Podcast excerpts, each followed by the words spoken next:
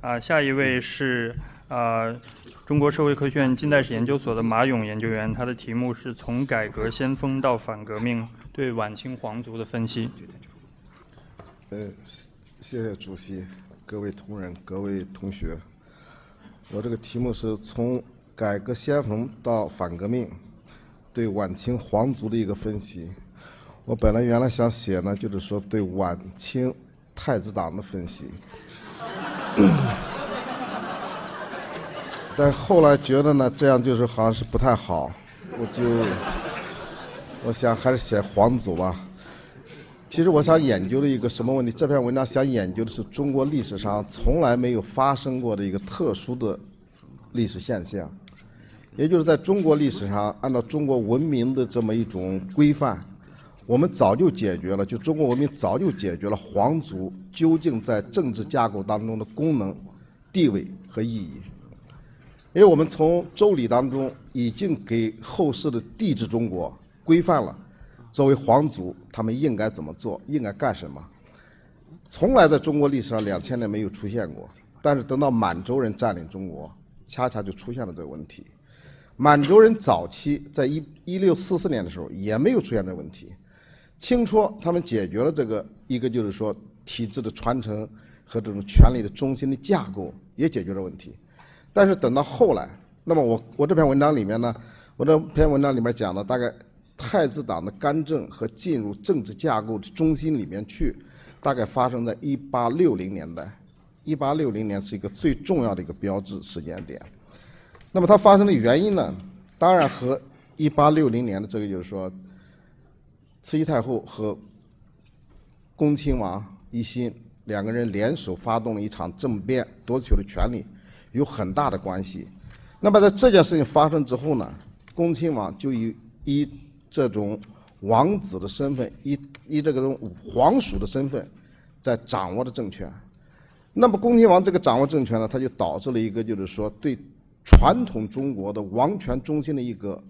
一个偏移。这在中国古典政治当中是没有没有出现过的问题，而且古典政治的政中国古典政治学当中把这问题已经解决了，就是对皇族对这种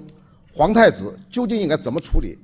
中国的古典政治学已经解决了问题。那么该分封的分封，该让他享受地位、享受待遇的都可以，但是绝对不能从政。那么清廷在一八六零年代这个问题就开始发生这种偏差，那么这个偏差就和慈禧太后。恭亲王这种不正当的夺取了权力有很大的关联。当然了，他们俩的不正当的夺取权力也给中国带来了一个新的机会。由于他不正当，因此他在后来呢，在改革方面往前走了很远。我们看到的就是说，慈禧太后和恭亲王的联手，使中国在一八六零年代真正的踏上了向西方学习的道路。那么，经过三十年的发展，中国的经济摆脱了原来。内这个什么内国内的这个太平天国的影响，摆脱了外来的影响，那么使中国经济在一八六零年代到一八九零年代有很大的提升。像我们今天讲中国经济达到了世界经济体的第二，其实在一八九一年的时候，中国的经济恢复到已经达到了中国历史上最鼎盛的时期。大概中国经济的总量当时在中国折算成 GDP，那么可能已经是也是世界的第二。那么最重要的就是我们今天的军事力量根本达不到当年的中国的军事力量在国际上的这个地位。按照当时一八九一年法国人的分析，中国当时的海军力量其实已经是世界第六、亚洲第一。那么我们今天的中国的军事力量可能还没根本没有达到这一点。那么这种就是说三十年的这种发展，当然和这个一个一个政治架构有很大的关系。那么这种发展呢，当然也导致了很多问题。到了一八九一年之后，我们就看中国的政治对内对外的政治都发生很大的变化。发生很大的变化，就是它的鹰派势力开始崛起，因为经济的这种虚焦的增长，使他觉得当时的中国已经很不得了。结果他这种到了一八九四年的时候，甲午战争使中国就面对了一次并不严峻的这么战争的打击，中国就是说一个巨大的经济泡沫。一个繁荣虚假的繁荣就戳穿了，那么戳穿之后，中国就开始面临一个艰难的转变。就像刚才雷毅教授讲的，从这儿开始，中国就是从从维新开始发生变化，维新新政发生变化。但是我们看到这里面有一个很重要的一个迹象，就是一八九八年的这个这个，就是说一八九五年之后，马关条约之后，中国走上了维新道路。那么这个时候呢，中国人包括汉族人，包括满洲人，并没有很强烈的这种民族区分，没有这么一种一种一种种族的区分，觉得我是汉人，我是满人。毕竟两百多年的发展，是满满汉之间这个矛盾，已经不像清初那么几十年的时候那么激烈了。大家慢慢的已经认同了一个一个这种一个这种一种就是说周边的这种族群进入中国统治中原，这个呢，已经在中国历史上。已经也是屡见不鲜的，就是中国文明的认同、包容和改造这种统治者。那么胡适的研究说，这在历史上太正常了。就是我们今天去夸大辛亥革命的这种满汉之间冲突，可能在很大程度上来讲，它是革命党的宣传所导致的。因为在中国历史上，唐朝也好，还是元朝也好，可能是周边民族入驻中原，已经在两千年并不算一件很稀奇的事情。那么满洲人到了一八九五年之后。大家并不觉得这是一个不可接受的一个结果，因此，一八九五年，清廷走上了政治变革的道路，大家觉得很正常，大家都很认同。但是，到了一八九八年出了问题，就是一八九八年这个故事的究竟它的真相，我们现在不太清楚。但是，我们有一点可以认定，就是一八九八年的结局，它是满汉之间的这种疏离开始发生，开始发生了。那么，等到一九零零年，再经过大阿哥事件。经过一九，这经过这个太平天国的呃这那个义和团的冲击，八国联军的这个冲击影响，使满汉之间的这种对特别汉族知识分子对政治的冷落，对满洲人疏离已经明显的发生。刚才这个雷教授讲的，就像容闳在一九零零年在义和团最紧张的时候，容闳和一批汉族士大夫在上海组织中国工会，呃这个中国国会，那么这个行动就表明。汉族知识分子对满洲人开始有一种疏离感，那么这种疏离感之后，我们就衍生了后来，在一九零一年新政发生之后，汉族士大夫对清廷的政治号召表示了很冷漠，并不是很积极。那么从这里面呢，又衍生出了我这篇论文所要探讨的问题是吧？那么清廷在一九零一年辛丑条约签订之后，那么按照辛丑达达成的辛丑共识，辛丑条约给我们的一个最重要的启示就是。中国不是一个赔款割地的问题，因为辛丑条约没有割地问题，只有一个战争赔款。战争赔款之外，我们一百年来我们所强调的一个仍然是一个悲情，就是半殖民地半封建，到了故地的深渊。其实我这几年我在研究这个问题，我觉得新手条约给中国达成了一个就是政治改革的共识。如果我们仔细去分析新手条约这个文本的话，我们就会看到，我们这一百年来按照革命叙事，我们过于强调它的这种悲情意识。它可能呢给中国的重要其实就是要改革，因此一九零一年的新政号召，我们就看到一个很重要的一个一个现象：汉族人、汉族士大夫对这个新政号召很冷漠。我们去看一看，这除了严复在一九零三年开始讲一讲这种政治学，讲讲政治这种宪政，就是梁启超在海外流亡，他在讲这个东西。其他的国内就是说反应并不是很激烈。那么为在这个过程当中呢，由于汉族士大夫不激烈，他就给皇族当中给太子党的这一波人呢，一个很重要的机会，就是这批这使这批皇族出身的人，他们就觉得，他们就觉得他们有责任把大清国带到一个新的道路上去。因此，从新政开始，我这篇文章里面讲，从新政一直到君主立宪。一九零零年的君主立宪开始，这几年期间，真正在发挥力量推动中国政治改革的，在推动中国政治改革的，可能并不是汉族士大夫阶层，而是来自于皇族的这批太子党。就他们认为呢，大清国就是他们的，因为他们的祖上就是跟着爱新觉罗家族打天下，对吧？打天下建立了大清国。那么现在大清国在。国际的压力下出现了那么多的问题，现在有了一个政治改革的机会，往前发展的机会。因此，我们去看皇族出身的这一批人，在一九零一年之后，真的在中国十年晚清政治改革当中，一直走在政治改革的前面。一九零一年，那么就是说，第一个出国的王爷，就是后来一九零八年去当的这个，就是监国摄政王载沣。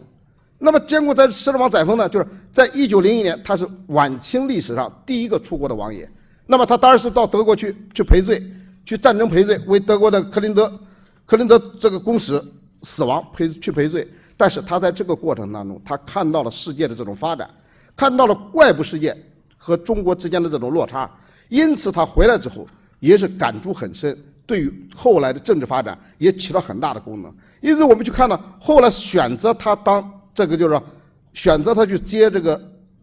当这个摄政王，也不能说就是完全是一种皇族的原因，也有他自己的政治见解有有有很大的这种关联。那么这一点呢，就可能在后边的这个政治发展当中呢，等到一九零四年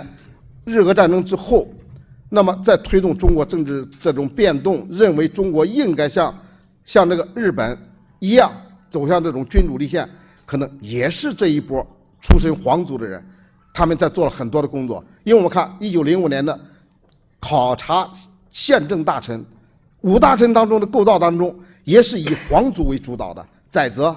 也是以他为主为主导的。那么后来呢，在一九零六年的这种中央官制改革和地方官制改革、宪政改革当中，一直都是这一波人走在前面。他问题出在哪儿呢？就在这个改革当中，他们认为改革他们是他们的责任，也认为把大清国建设好是他们的使命，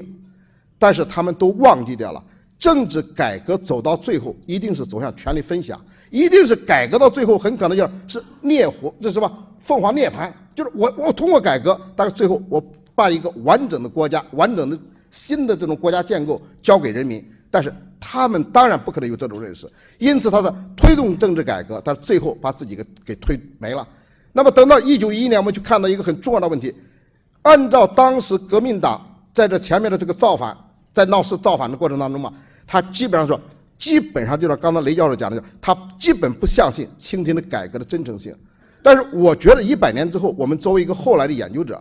我们应该说晚清的改革当中的真诚性是一点都不必怀疑。为什么？这就是家天下的这种感觉嘛。因为天下就是他们爱新觉罗的，就是他们满洲人贵族的，因此他们在改革当中的真诚性我们不必怀疑。但是到最后的权力分享，它会出问题。到了一九零一九一一年的时候，按照就是按照就是说几次国会请愿达成了最后的妥协，就是从九年立宪改为五年立宪。那么他的政治日程表排到就是一九一一年五月八号，一九一一年五月八号就是说清廷按照九五年预备立宪的这个计划，就是要宣布进入一个宪政国家，一个君主立宪的国家。它的标志性的这个宣布就是责任内阁。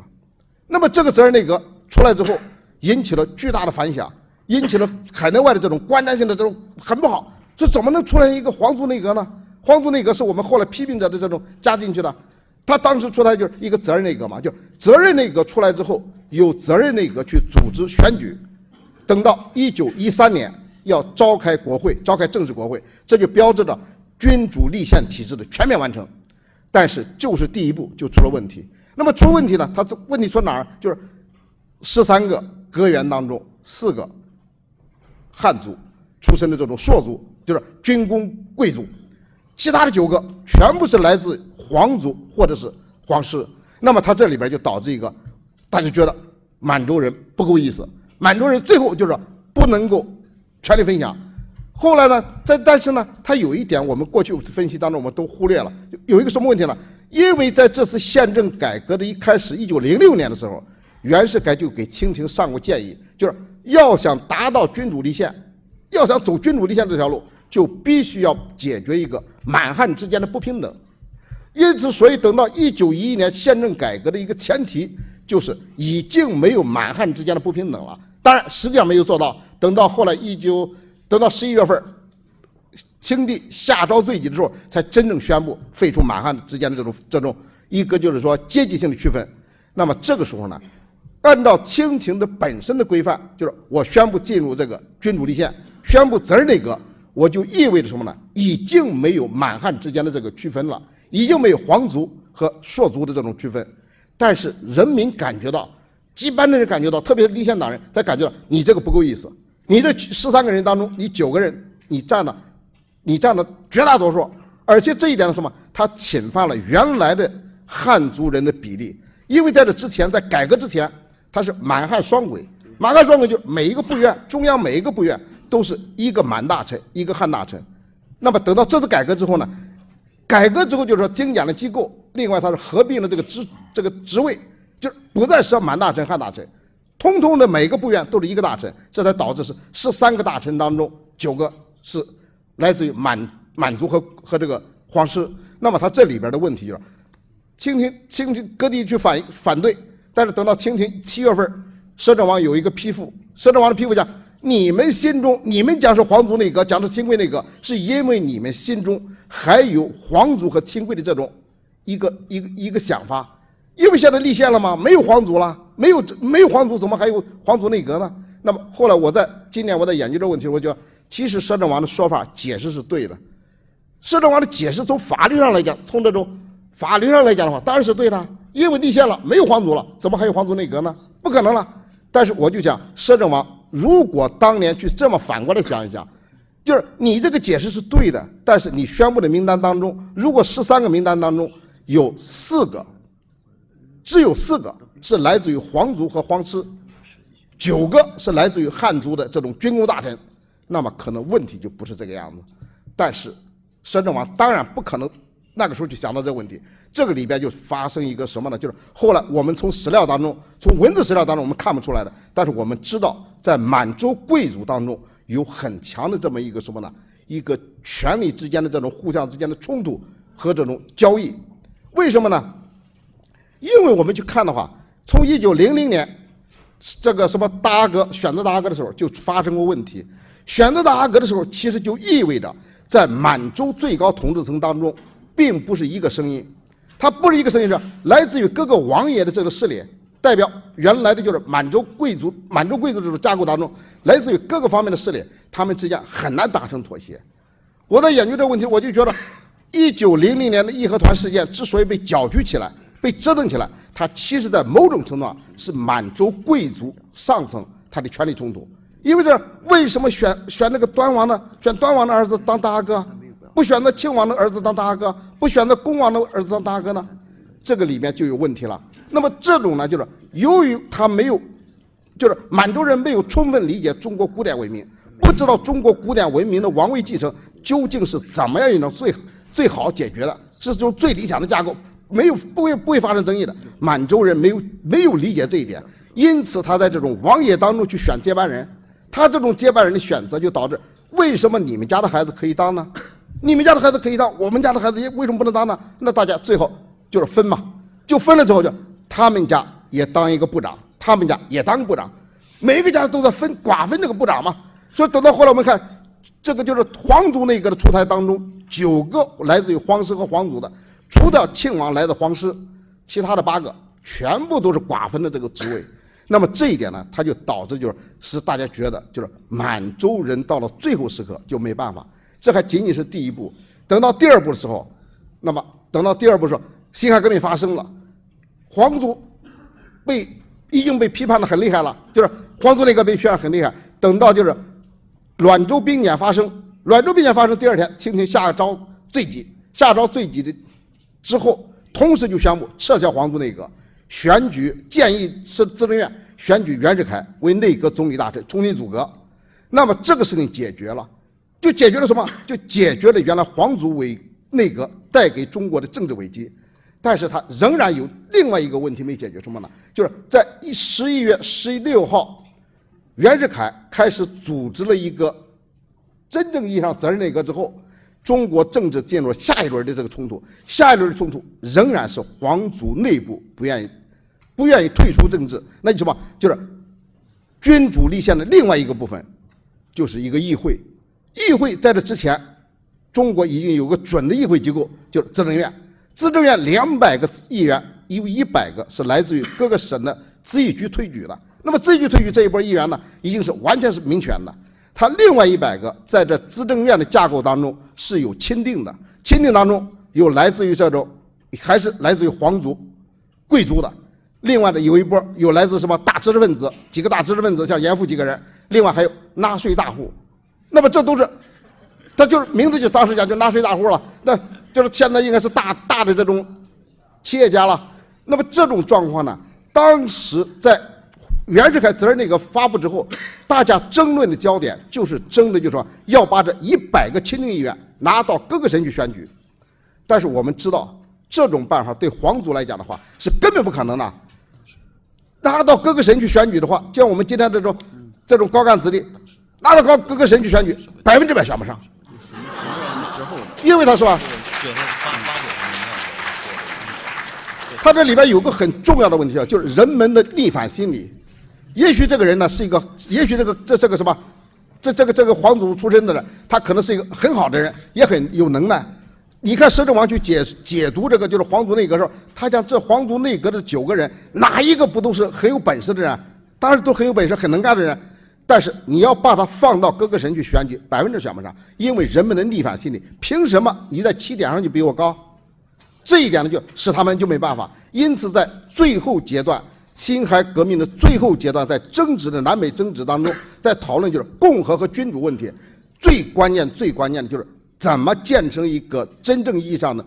国会。那么国会就争这一百个名额，这个历史我们现在大家基本上都弄不清楚了。其实的关键点就在这儿，但是到最后时刻，皇族不让步，皇族不让步呢，一百年之后我再想一想这个问题，我觉得我和他们我是很价值中立的。我再想想，其实我也替这批太子党，我觉得很惋惜的。